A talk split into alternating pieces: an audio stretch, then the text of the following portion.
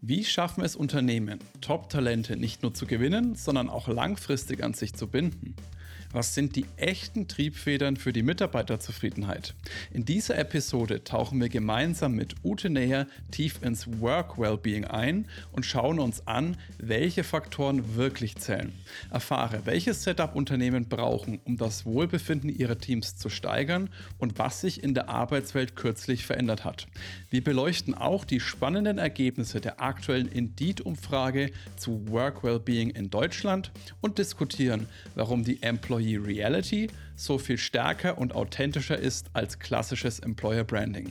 Präsentiert wird die Folge wie immer von Mana HR, der Technologielösung, mit der du die Leichtigkeit im Recruiting entdeckst. Los geht's mit der Folge. Nicht der erste, aber der beste deutsche HR-Podcast. Fachsimpeln und neue Dinge wagen. Austausch und Best Practice fördern. Ins Personal muss mehr investiert werden. Wie sieht die Zukunft von HR aus? Ute, ich habe neulich gelesen, dass du dich auch gerne als Nerd bezeichnest. Warum? Oh, ich bezeichne mich super gerne als Nerd. Erstens, weil ich damit aufräumen möchte, dass das irgendwie verpickelte Menschen sind, die im äh, Keller zu Hause sind und Pizza essen, weil das sind wir nicht. Wir sind vielfältig, wir sind vielschichtig und wir interessieren uns auch für vielfältige Themen. Und ganz offen und ehrlich, ich liebe es zu gamen, ich liebe es Lego zu bauen, ich liebe die Mathematik. Und was soll ich sagen, das gehört zu mir dazu, wie genauso mein Herz für Menschen. Das eine schließt das andere nicht aus und ich weiß auch gar nicht, wer auf die Idee gekommen ist, unter Nerd etwas Komisches zu verstehen. Ich verstehe darunter tolle Menschen und ich sehe mich auch als einfach ein Mensch unter vielen. Da muss ich jetzt direkt noch eine Frage anschließen, bevor wir zu unserem eigentlichen Hauptthema, dem Thema Work Wellbeing kommen. Du hast gesagt, du gamest sehr, sehr gerne. Was ist dein Lieblingsgame? Ja, ja, ja. Also im Moment sollte ich wahrscheinlich sagen, wenn ich Mainstream werde, Baldur's Gate. Aber nee, ist es nicht.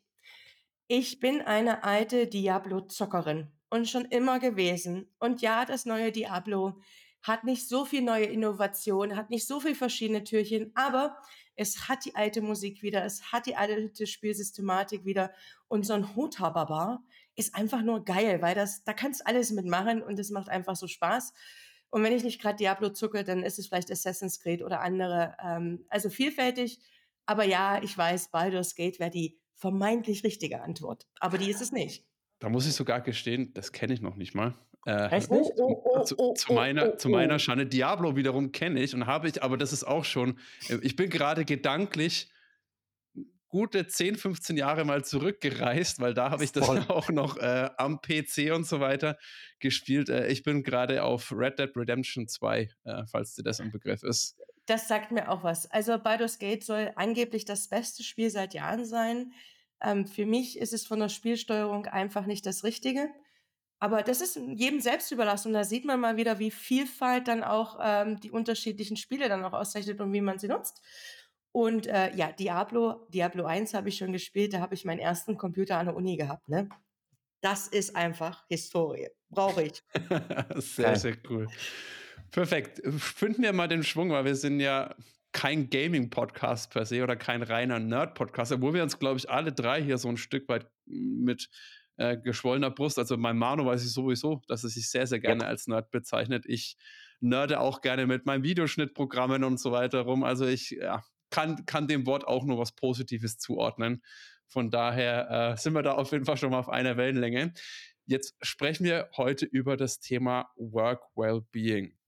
Und da hast du ja auch ein paar Zahlen, Daten, Fakten mitgebracht, da sprechen wir auch gleich drüber. Mich würde aber erstmal interessieren, was genau verstehst du eigentlich unter Work Wellbeing? Was, wie beschreibst du, ob sich jemand an einem Arbeitsplatz wohlfühlt? Was ist dafür wichtig? Und genau das ist die Schwierigkeit dahinter. Was ist dafür wichtig, weil es sehr individuell ist. Ähm, und Work Wellbeing und äh, wie man es im Deutschen manchmal übersetzt ist, Wohlbefinden am Arbeitsplatz zu verstehen, ist halt mehr, wie dieses Moments that matter oder mehr wie die einzelne Employee Experience, sondern da geht es auch um das tatsächliche Gefühl, ich fühle mich gerade wohl, ich fühle mich gerade sicher. Und wir alle kennen die Schwierigkeit, wenn ich dich frage, wie geht's dir oder wie geht's euch? Was kommt da als Antwort? Ist das eine Antwort, mit der wir oft was anfangen können, die wir messen können, wo wir wirklich herausfinden können, ob der Mensch sich gerade wohl, sicher, ähm, ja, überhaupt in diesem Unternehmenskontext eingebunden fühlt? Oder kommt da nur eine Antwort, ja, schon gut, oder? Und was ist denn jetzt gut? Und individuell meine ich deshalb auch, weil Wohlbefinden am Arbeitsplatz von unterschiedlichen Faktoren, Triebfedern abhängt und dann auch im Lebenszyklus, so würde ich das mal nennen, und nicht Employee-Zyklus, sondern Lebenszyklus, Lebensphasenzyklus, vielleicht auch unterschiedliche Schwerpunkte hat, die für einen wichtig sind. Und darauf gilt es zu achten. Und es passt so wunderbar zu dem Thema, wo wir unseren letzten Podcast hatten mit dem Thema Retention, wo wir sehr stark über wie messe ich und was könnte ich alles noch erfassen gekommen sind, hinzu, welche Zahlen, Daten, Fakten gibt es denn vielleicht noch außerhalb von Befragungen, die uns dabei helfen zu verstehen, wo kann ich wie anpacken. Definitiv. Und äh, die Frage, die hast du jetzt gerade gestellt, wie geht's dir? Da auch erstmal die ich sag mal, wirkliche Antwort zu bekommen. Ich glaube, das ist vielleicht auch gar nicht so, äh, gar nicht so eine kleine Herausforderung als Arbeitgeber, weil in Nürnberg, da wo wir im Nürnberger Raum ansässig sind, da wirst du zu 90 Prozent Bast schon hören, was so viel wie alles und gar nichts bedeutet. das heißt also, da wirklich auf den Kern zu kommen, wie fühlt sich eine Person eigentlich wirklich? Hast du denn da auch irgendwelche Erfahrungswerte, irgendwelche Tipps, wie das Unternehmen angehen soll, um da wirklich ein, ein echtes Feedback zu bekommen? Naja, wir hatten ja beim letzten Mal schon über den Employee Engagement Score oder eine Befragung gesprochen, Pulsbefragung. Ich glaube, man muss das zulassen. Aber das Allerwichtigste ist, dass wir auch auf der Führungsebene lernen zu verstehen, wie lebe ich vielleicht, also wie bin ich auch Vorbild, dass ich glaube, auch eine echte Antwort auf diese Frage geben zu dürfen. Also die Frage ist ja, wie geht's dir? Und dann rattert es ja beim Mitarbeitenden gleich im Kopf los was will der denn jetzt von mir hören? Habe ich irgendwas falsch gemacht? Oh, was passiert denn? Oh, oh, oh, oh, oh, ist irgendwas.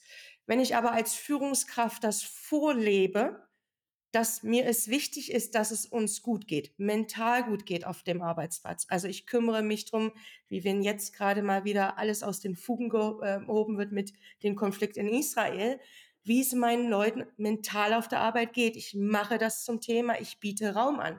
Dann ist die Frage, wie geht's euch damit? einfacher zu beantworten. Wenn ich vorlebe, dass meine Gesundheit zuerst auch wichtig ist und ich, wenn ich krank bin, auch wirklich als Führungskraft nicht erreichbar ist, dann erlaube ich mir auch als Mitarbeitender zu antworten, bei wie geht's dir? Du gerade echt nicht so gut. Ich müsste, glaube ich, mal zum Arzt gehen, ja? Also es geht darum, um dieses Vorleben, um dieses Sichtbarmachen und parallel dazu eben auch damit zu arbeiten, Möglichkeiten zu geben, echtes Feedback und auch mal hinterher zu fragen, was sind, äh, was so Triebfedern äh, des Ganzen angeht.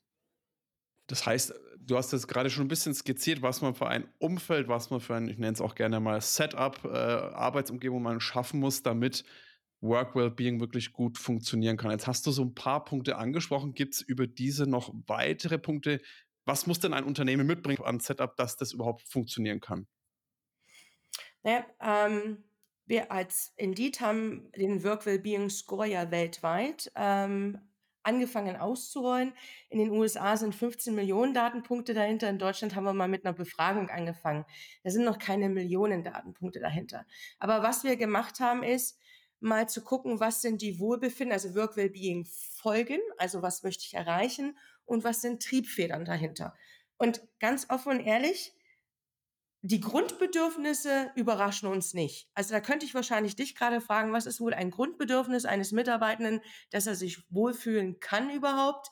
Und du würdest mir als erstes vielleicht was antworten? Ganz aktuell würde ich dir antworten an warmen Raum, weil der bei mir heute nicht gegeben war. Äh, und wir, als wir neulich im Büro waren, ist die Heizung auch ausgefallen. Das, blöd gesagt, das ist wirklich tatsächlich das, was mir jetzt allererstes in den Kopf kommt, damit man sich wohlfühlen kann, damit man auch gut arbeiten kann. Äh, eine Mitarbeitende von uns, die hat gesagt, mir ist so kalt gewesen, ich muss nach Hause. Das, ja. Genau, aber guck mal, dir ist so kalt gewesen, ich muss nach Hause. Da sind wir bei dem Punkt Flexibilität. Wenn dir doch zu kalt im Büro ist und du kannst nach Hause gehen, wo dir warm genug ist, dann ist Flexibilität eins der Grundbedürfnisse. Ein anderes Grundbedürfnis, wissen wir alle, ist, ähm, wir wollen Sicherheit haben, dass wir unsere Familien versorgen können, also eine angemessene Bezahlung. Ja, also muss das auch stimmen. Und das letzte Grundbedürfnis habe ich davor schon ein bisschen skizziert. Wie baue ich Vertrauen auf? Habe ich Vertrauen? Vertraue ich auch meinem Vorgesetzten oder meiner Vorgesetzten? Sind Grundbedürfnisse. Und die müssen gedeckelt sein. Und damit müssen wir uns auseinandersetzen. Da müssen wir uns auch überlegen, wie können wir transparenter damit umgehen? Weil dieses Buzzword Flexibilität, ja, schon alleine, wenn ich mir überlege, für wie viele Leute Remote Work eine andere Definition hat, da, da, da kommt bei mir das große Gruseln. Weil woher soll denn das der einzelne Mitarbeitende wissen? Also brauche ich die Flexibilität auf der einen Seite, vielleicht auch als Mutter, als Vater oder jemand, der Pflege hat. Ich brauche einen Rahmen. Ich brauche den, das Vertrauen, dass ich in diesem Rahmen handeln kann. Und verdammte Hacke, ja, ich möchte wissen, wie ich bezahlt werde und ob das angemessen ist. So. Wenn ich das habe, dann gibt's aus, aus unserer Sicht als Triebfeder die sozialen Bedürfnisse. Auch, ich glaube, relativ einfach, oder? Ähm, und soziale Bedürfnisse spielt auf eins der Themen auch ein, die mir immer ganz wichtig sind, ist Inklusion und Zugehörigkeit. Inklusion, nicht in deutschen Inklusion. Ich äh, kümmere mich darum, dass ein Schwerbehinderter seine, seine Werkzeuge hat, damit er mit uns im Unternehmenskontext arbeiten kann. Genauso wichtig, nicht falsch verstehen, Inklusion, aber größer gedacht. Tatsächlich auch, wie schaffe ich es unterschiedlichen Minoritäten auch Zugänge zu erlauben, dass sie sich wirklich Teil des ganzen Teil des Unternehmens fühlen, integriert werden. Weil nur wenn ich das schaffe, dann schaffe ich auch das Thema der Zugehörigkeit. Und Zugehörigkeit ist eine ganz, ganz starke Triebfeder, gerade wenn ich dahin schaue in Richtung Retention. Wenn ich mich doch zu jemandem zugehörig fühle, dann schaue ich doch viel, viel weniger danach, wo ich da draußen noch einen anderen, einen besseren Job finde, und dann geht es auch nicht immer nur um das Gehalt und ob das nochmal ein paar Cent mehr sind oder ein paar Euro, sondern es geht darum. Es geht um Unterstützung und Wertschätzung. Ich glaube, diese Begriffe gehören natürlich wie selbstverständlich dazu. Und aber auch hier kommt der Vorgesetzte wieder ins Spiel. Unterstützung durch den Vorgesetzten. Ich möchte verstehen und ich möchte auch wissen, dass mein Vorgesetzter weiß, was ich tue. Und dass er dafür ein Verständnis hat. Weil wie soll er denn sonst einschätzen, warum ich wie lange für was brauche? Wie soll er mich denn sonst unterstützen, wenn er gar nicht weiß, was ich so tue? Tue meinst du damit im beruflichen Aspekt? Im beruflichen Aspekt insbesondere, aber auch im übergreifenden Sinn. Es gibt ja ähm, auch viel Voluntary Work oder wenn ich für mich für Dinge engagiere, diese mit einzubeziehen. Ähm, kommt immer darauf an, wie offen und transparent man darüber sein möchte. Aber wenn wir hier gerade über soziale Bedürfnisse sprechen und über Zugehörigkeit sprechen, dann geht es ja auch darum, den Menschen als Ganzes zu erfassen und nicht als simple Ressource. Also Definitiv. Und das, das, das, ich habe das ja nicht ohne Grund gefragt, weil ich sehe das auch so. Und wir hatten jetzt auch neulich einen Talk. Der kommt zwar tatsächlich erst in der Anschlussfolge nach dir, äh, wird er veröffentlicht. äh, da ging es aber auch darum, dass man den Mensch wirklich kennenlernen möchte. Da ging es vor allem speziell um das Thema Interview und Personalauswahl. Aber ich sehe das ehrlich gesagt genauso, wenn du als Team, ein Teammitglied hast und als Führungskraft solltest du eigentlich auch die Mensch, den Mensch, die Person kennenlernen wollen. Nicht nur das, was sie jetzt arbeitsmäßig leisten kann, sondern alles, was zu dieser Person dazugehört. Weil das macht es doch auch viel, viel einfacher, die Zugehörigkeit zu steigern. Wenn ich die Person weiß, wie sie tickt, wer, wer sie ist, was sie beschäftigt, wie auch immer, ist es doch viel, viel einfacher, einfach dieses Gefühl von Vertrauen auf der einen Seite aufzubauen, aber eben auch zu sagen, hey, ich habe da viel mehr, ich nenne es mal Spielraum oder viel, viel mehr Möglichkeiten, dass die Zugehörigkeit, dass ich die Person einfach an mich binde, an, an das Team binde. Ähm, ich weiß nicht, ob ich da komplett falsch stehe. Ich weiß nicht, du, Manu, du hast da bei dem Talk auch dabei. Geht das auch für dich in diese Richtung, mein Gedankengang? Ähm, dass man die Leute kennenlernen, kennenlernen sollte. Äh, ja, also definitiv. Ich meine, wir versuchen das ja bei uns sehr, sehr stark schon ganz am Anfang zu machen.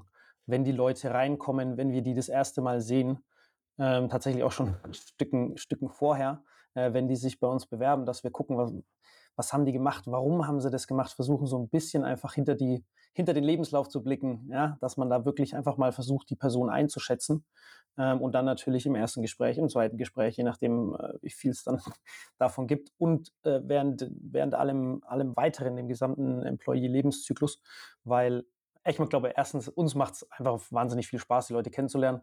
Es ist, jeder ist anders. Ne? Das äh, bist du ja an vorderster Front, Ute, die das weiß. Diversität und wie wichtig das ist und wie, wie spannend das ganze Thema ist.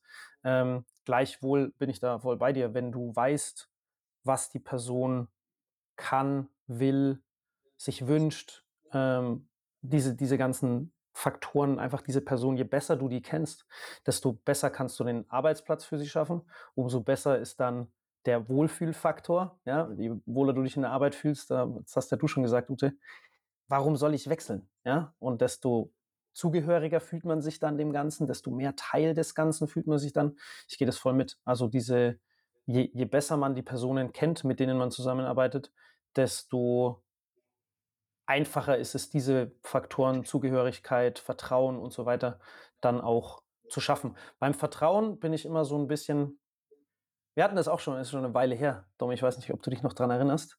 Ähm, Vertrauen ist bei mir sowas, das muss ich am Anfang geben, meiner Meinung nach. Du, von nichts Vertrauen fordern oder Vertrauen von jemandem sich zu holen, ist, wenn der es nicht gibt, ist das schwierig finde ich persönlich. Ich weiß nicht, wie du dazu stehst, Ute, aber ich versuche immer am Anfang das Vertrauen einer Person zu geben. Das heißt, im Arbeitskontext, wenn die zu mir reinkommt, dann vertraue ich darauf, erstens, dass sie das, was sie gesagt hat, auch bis zu einem gewissen Grad kann oder das auch stimmt. Ja, da muss ich einfach darauf vertrauen. Ich habe ich hab auch keine andere Wahl. Ne? Ich habe sie wahrscheinlich noch nicht arbeiten sehen, die Person. Ähm, das heißt, ich weiß faktisch nicht, ob sie das kann, was sie sagt, also ob das wirklich der Wahrheit entspricht. Äh, das heißt, ich muss dem so ein Stück weit vertrauen. Ich gebe das aber auch ganz, ganz bewusst. Ich gebe dieses Vertrauen und sage, hey, cool, mega, let's go, let's rock. Ja, lass das mal, lass das mal machen. Und dann hoffe ich, beziehungsweise baue darauf auf, dieses Vertrauen eben dann auch gegenseitig werden zu lassen. Ja, dass man dann auch das, was wir, da ist natürlich ein ganz großer Punkt, was man verspricht, was man sagt, dass man das dann auch hält. Glaubwürdigkeit und so, ne? Äh, dann wird's, wenn man das nicht schafft, dann wird es schwierig mit dem Vertrauen. Und so versuche ich dann im Endeffekt daran zu gehen. Wie siehst du das Thema Vertrauen äh, explizit? Ist ein Thema, was mich interessiert, wie du vielleicht schon rausgehört hast. Wie, wie, hab, wie baut man das auf? Ja, ja.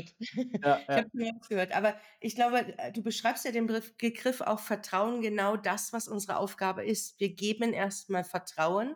Und zwar Vertrauen in, der, in, in dem Hinsicht, dass sie den Job machen, den wir hoffentlich auch so umschrieben haben, dass sie ihn machen können. Ne? Ausrufezeichen, Fragezeichen.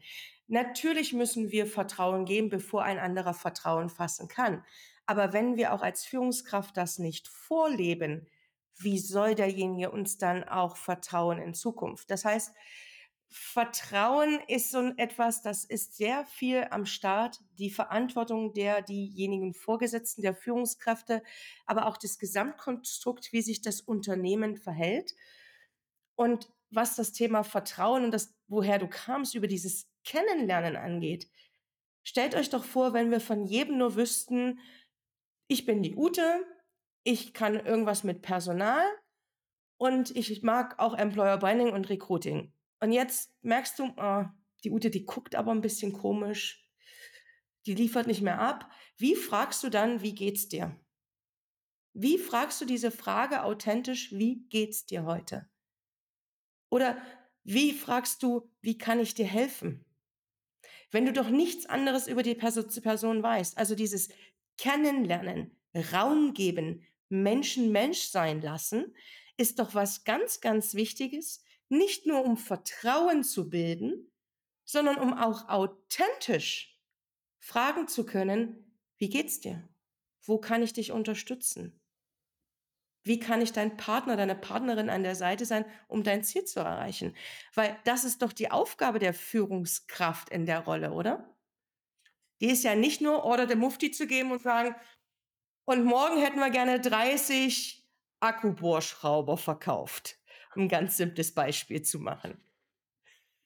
Ich Abs weiß nicht, wie ich gerade auf Akkubohrschrauber komme, aber das ist vielleicht ein anderes Thema. Sehr gut, nein, ge gebe geb ich dir vollkommen recht. Ist jetzt, äh, würde mich mal interessieren, wie da die äh, Führungskräfte so im Schnitt drauf, drauf antworten, was sie sehen, was ihre Aufgabe ist. Aber das ist auch wieder ein anderes Thema.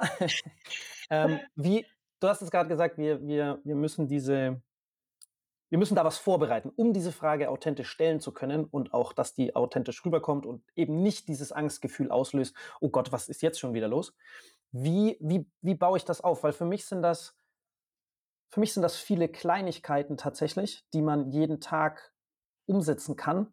Äh, das ist kein, kein grundlegendes, wir müssen hier jetzt ein, ein, eine Unternehmenskultur, Konzept erstellen und äh, ein Riesenprojekt, was über drei Jahre, jetzt machen wir äh, Authentizität, ja.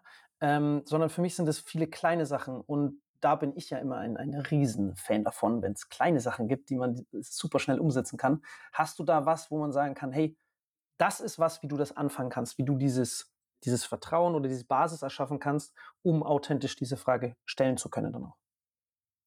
Boah, jetzt werden wir aber ganz schön tricky. Die kleinen, aber feinen Sachen sind nämlich echt die schwierigsten. Aber ganz offen ehrlich, Heute möchte ich dir kurz etwas zu Mana HR erzählen. Unsere Talent Acquisition Software bietet unter anderem eine einfache Lösung für Karriereseiten, um dein Work Wellbeing perfekt in Szene zu setzen. Schau doch einfach mal auf mana-hr.de. Den Link findest du auch direkt in den Show Notes vorbei und buche eine kostenlose Demo, wenn du erfahren möchtest, wie Mana HR dein Employer Branding entspannter machen kann? Ähm, ich hoffe, dass in vielen Unternehmen eine Art Führungskräftekultur oder auch ein Kulturverständnis dafür herrscht oder Führungskräfteleitlinien, wie wir auch Führung leben wollen. Mhm. Weil auch da müssen wir mal ganz ehrlich sein, eine Führungskraft ist in erster Linie erstmal auch nur ein Mensch. Und was haben Menschen an sich? Die machen Fehler. Ich mache auch Fehler und ich stehe dazu. Das ist völlig normal. Weil ich bin ja auch einfach nur Ute. Und wenn ich Mr. Perfect oder Mrs. Perfect wäre, dann wäre ich vielleicht irgendein Roboter. Aber in der AI-Welt sind wir noch nicht angekommen. Ne? Also es geht um einen Menschen. Und was Menschen brauchen, gerade wenn sie noch nicht das Gefühl haben oder gerade wenn sie am Anfang stehen, sich nochmal das zu erarbeiten, sind vielleicht auch einfache Checklisten, die wir als HRler auch mal vorbereiten können und ihnen sagen können, hey, hast du mal an einen regelmäßigen Team-Check-In gedacht? Hast du mal nachgefragt, hier Reviews äh, regelmäßig zu machen? Wie oft machst du Feedback? Denkst du mal nachzufragen, was sie im persönlichen Umfeld umtreiben? Hast du zum Geburtstag gratuliert? Ja, diese ganz kleinen, einfachen Dinge. Ähm, weißt du denn, wann das Kind Geburtstag hat, wenn es Kinder gibt? Ich fand das früher als Führungskraft extrem wichtig, dass ich meinen Mitarbeiterinnen auch gratulieren konnte und auch verstanden habe, dass die am Tag davor vielleicht auch Kuchen backen. Mhm. Und deswegen auch mal früher nach Hause gehen müssen. Das soll so sein, ja? Oder wissen wir denn, was Menschen umtreibt? Aber vor allen Dingen auch dafür zu sensibilisieren, dass es oft Gründe gibt, die unabhängig von Arbeit sind, wenn Menschen weniger produktiv werden oder wenn Menschen ruhiger werden. Also all solche Dinge mal mitzugeben und auch dafür zu sensibilisieren. Und das finde ich, das ich sehr, sehr gut. Also Checklisten äh, sind immer gut ne, die man dann einfach mal, mal durch, durchrattern kann. Aber nur so, so. gut, bevor man sie nutzt. Ne? Also, ja, ähm, natürlich. Ja, kann ich nur unterschreiben. Äh, da haben wir auch ab und zu mal Probleme, unsere ganzen Checklisten, die wir so äh, mal angefertigt haben, äh, auch dann zu nutzen. Äh, aber das ist auch wieder ein anderes Thema. Das, das, was ich cool finde, ist, dass diese, diese Nutzung und vor allem alle diese Events, die du jetzt gerade angesprochen hast, sind wiederkehrende Events. Das sind nicht, das ist nicht eine Sache, die du einmal machst und dann fertig. Ähm, das sind aber auch nicht Sachen, die du, die wahnsinnig groß sind. Zum Geburtstag gratulieren. Wissen, wann das Kind Geburtstag hat, damit man dann sagen kann, hey, du, dein Kind hat doch heute Geburtstag. Bis moin. ne? Also solche Sachen, die sind, die sind nicht so schwer, das sind kontinuierliche Sachen und ich glaube, dadurch, wenn man die kontinuierlich macht, wenn man das zu einer Gewohnheit werden lässt, dann gibt es auch einen, einen weiteren Punkt, den du angesprochen hast, Sicherheit. Weil du dann immer wieder dann, ah, okay, Gewohnheit, Feedback, okay, es ist Ende des Monats, Anfang des Monats, wie auch immer, äh, Anfang des Quartals, je nachdem, wie, wie groß das Team dann auch ist und so weiter. Jetzt kommen diese Gespräche, cool, da kann ich wieder Sachen anbringen. Ähm, und dann, dann fühlt man sich wohler. Und eine weitere Sache, die du gesagt hast, die ich mega fand, ist dieses Fehlerkultur so ein bisschen, beziehungsweise Fehler auch selber zugeben äh, gerade als Führungskraft, weil das im Endeffekt den Tonus setzt, dass die andere Person das auch machen kann. Das ist in Ordnung. Ja? Und das wiederum schafft A, Vertrauen und B, auch diese Sicherheit, dass da nicht groß irgendwas passiert. Weil wenn die Führungskraft einen Fehler macht, ist sie ja auch nicht gleich äh, morgen aus dem Haus. Ne? Sondern Manchmal, manchmal schon. Kommt ein bisschen auf den Fehler drauf an. Aber es, es also ihr wisst, was ich meine, ne? so, so ein bisschen diesen, diesen Grundtenor zu schaffen, es ist in Ordnung. Also, ich, ich weiß, was du meinst, ne? aber Fehlerkultur in Deutschland ist etwas, was wir uns wirklich, da können wir uns alle mal noch mal an die Nase fassen. Ähm, da, äh, das können wir noch lernen. Ich muss da sogar selbst immer mal schmunzeln. Ich äh, schreibe ja auch gerne immer mal was über LinkedIn. Und ja, ich habe eine Rechtschreibschwäche. Und dann kriege ich manchmal so nette Nachrichten in meiner In-Mail, wo mir jemand darauf hinweist, dass ich vergessen habe, ein Komma zu setzen oder irgendwas. Und dann denke ich mir immer nur so, ey, wenn das jetzt dein einziges Problem ist, bitte, du kannst mir gerne entfolgen. Das brauchst du mir jetzt nicht schreiben. Mhm. Aber wisst ihr, was ich meine? Fangen wir noch mal an, im Kleinen zu lernen. Und ich würde bei einem Thema, Manuel, noch ein bisschen gerne nachschrauben. Ich habe gesagt, Checklisten können ein Anfang sein. Weil wenn wir nur mit Checklisten arbeiten, dann kommen wir sehr schnell wieder in die, diese Ideologie des Moments that matter rein, also sich einfach nur ein paar Momente rauszusuchen, die angeblich für Mitarbeitende zählen. Da sich aber die Momente, die für Mitarbeitende zählen, sich im Lebenszyklus verändern, wäre das auch schwierig, wenn man nur eine statische Checkliste hat, sondern es geht darum, sich auch als Führungskraft dem Thema zu nähern und auch einen Weg zu finden, der für einen selbst authentisch ist. Und darum geht's. Und wir vergessen auch bitte nicht, es sind zwei Seiten einer Medaille. Ja, die Führungskraft und das Management sorgt für Wohlbefinden und kann für Wohlbefinden sorgen. Aber auf der anderen Seite stehen auch wir als Mitarbeiter, als Menschen.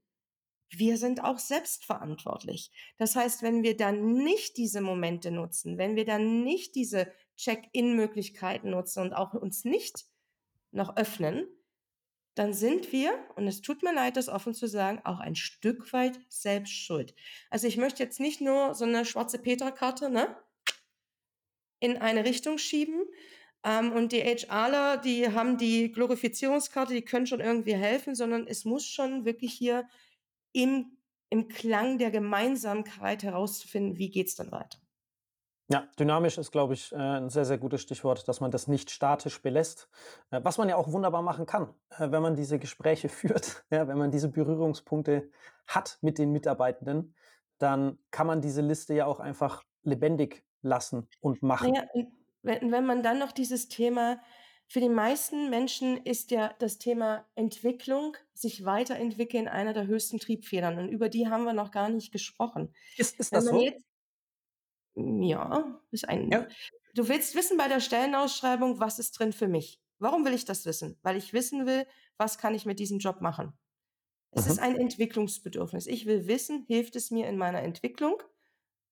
Und das will Mhm. ich wissen. Also ist das Entwicklungsbedürfnis ein, ein wesentliches, eine wesentliche Triebfeder. Wohlgemerkt erst, wenn mein Grundbedürfnis gesättigt ist. Ne? Also wenn ich nicht genügend Geld verdiene, dann hilft mir auch nicht der allerschönste Job.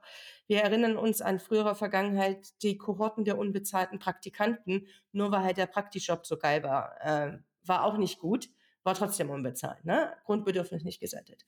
Aber wenn wir jetzt über das Thema Entwicklungsbedürfnis sprechen und man spricht dann auch gemeinsam darüber, wo willst du denn hin? Was begeistert dich?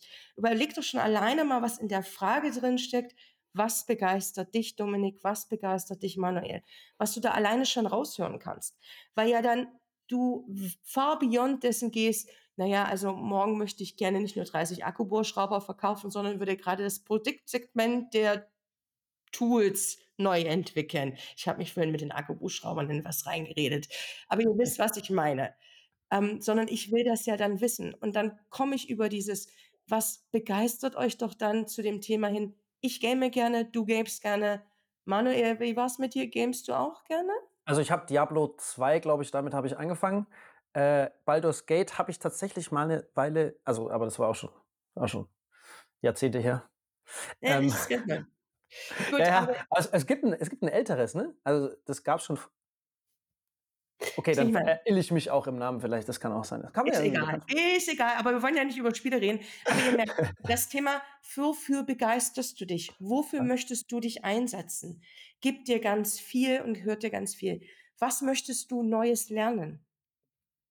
Mhm. Da ist noch nicht die Frage drinne, welchen Job möchtest du als nächstes machen? Da reden wir noch nicht über die interne Entwicklung. Da reden wir, was möchtest du als nächstes lernen? Mhm. Ja? Und vor allen Dingen, ich würde auch jedem Mitarbeitenden gerne mal die Frage stellen, was ist Erfolg für dich? Weil Machen ich glaube, schon alleine, wenn wir uns drei fragen würden, was ist Erfolg für dich, würden wir drei unterschiedliche Antworten bekommen. Und insgesamt gehören aber diese drei Wörter Erfolg, Begeisterung und Lernen zu den Triebfedern für die Entwicklung. Weil nur wenn das gegeben ist, dann machst du natürlich auch den nächsten Schritt. Gar nicht so kompliziert, wenn man es genau möchte, oder? Absolut. Und das finde ich ja das, das Schöne daran, dass es eigentlich immer gar nicht so kompliziert ist, eigentlich gar nicht so groß gemacht werden muss. Man kann das eigentlich relativ einfach anfangen ähm, und mit so Kleinigkeiten super anstoßen, den, ja, die Basis, die Foundation setzen und dann eben vorwärts gehen.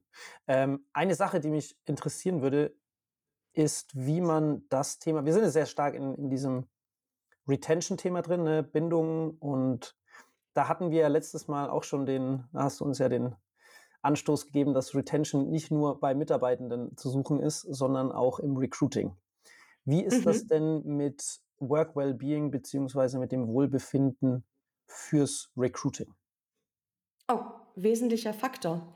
Also ich mag ja manchmal nicht den Begriff Employer Branding nutzen, äh, weil ich viel mehr den Begriff liebe Employee Reality. Den habe ich mal vor ein paar Jahren schon angefangen zu nutzen, weil ganz offen und ehrlich, wenn ich eine interne Employee Reality geschaffen habe, die meine Mitarbeitenden nach draußen tragen und sagen, dass sie sich wohlfühlen, dass sie einen Arbeitsplatz haben, wo sie lernen, wo sie sich entwickeln können, wo sie sich sicher fühlen, wo sie sich selbst sind. Gibt es was Attraktiveres als diese Community Voices? Ich glaube nicht.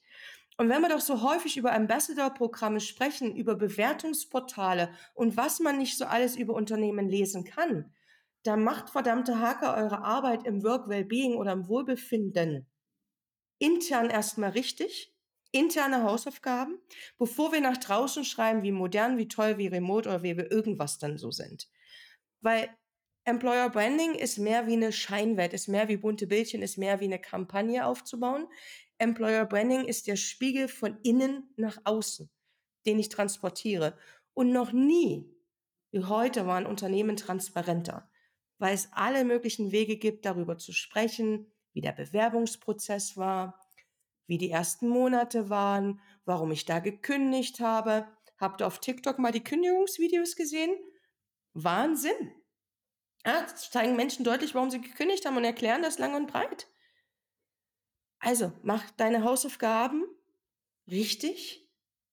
Dann hast du auch ein wahnsinniges gutes Asset, nämlich äh, Proof Points für die Kommunikation nach draußen. Und du hast vor allen Dingen deine Mitarbeitenden als Community Voice, die nach draußen stehen. Und das ist doch auch das, was wir brauchen, gerade wenn wir mehr im Diversity Recruiting unterwegs sein wollen.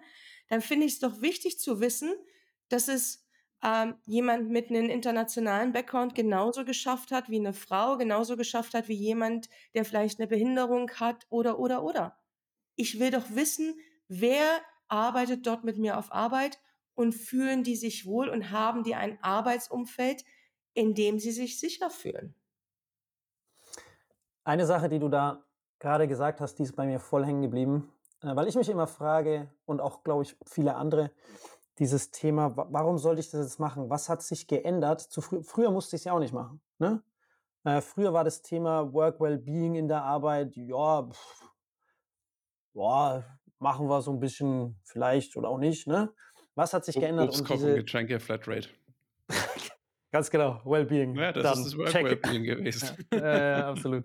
Genau, und, und diese, das, was sich jetzt eben verändert hat, ist die Transparenz. Unternehmen sind so viel transparenter, so viel durchsichtiger, wie auch immer, gläserner geworden, ähm, wodurch fast schon der, das, das, ja, die Pflicht da ist, als Unternehmen das zu machen. Weil es wird sowieso passieren. Es wird sowieso nach außen getragen, wie du bist und wie du als Unternehmen mit deinen Mitarbeitenden umgehst. Und wenn du das nicht aktiv selbst auch anfängst zu beeinflussen, zu formen, zu erschaffen, dann werden es deine Mitarbeitenden äh, für dich tun. Ne? Und wenn das dann negativ ist, das zu korrigieren ist 'ne Noch Aufgabe. teurer.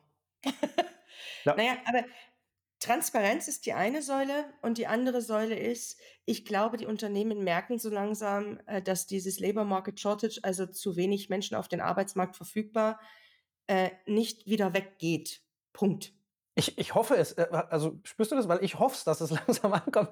Wir predigen das, glaube ich, seit Tag 1 von diesem Podcast. Das wird nicht mehr weggehen. Äh, ich, äh, Na ja, ja. ich ich predige das auch schon länger, aber ich glaube, wir haben es, ähm, die gefühlt es ist gefühlt da gewesen. Die Menschen haben oder die Unternehmen haben viel mehr erkannt, dass sie nicht mehr so schnell, nicht mehr in der Genügend, nicht mehr in der Qualität besitzen können. Also geht es um das Halten und Binden.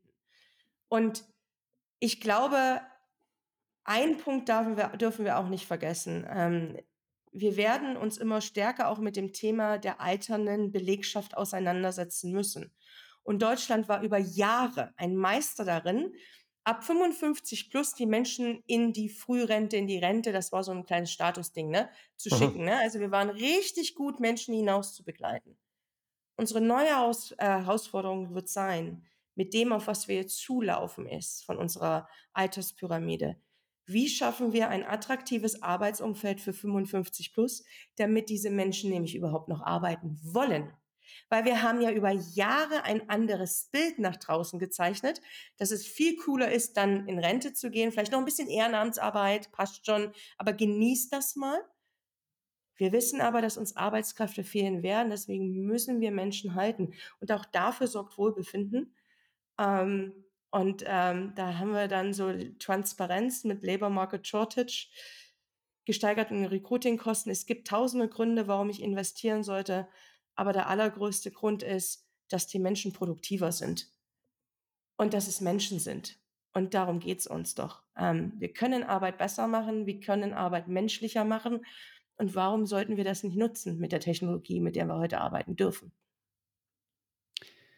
Ute, ich habe noch zwei Abschlussfragen für dich. Oh, gleich. Ha. Zwei. Und ich weiß nicht, ob ich mit der zweiten nicht wieder eine komplette Büchse der Pandora aufmache, wo wir nicht mehr rauskommen. Aber ich muss sie trotzdem stellen. Die erste Frage ist, du hast gesagt, das Thema Employee Reality.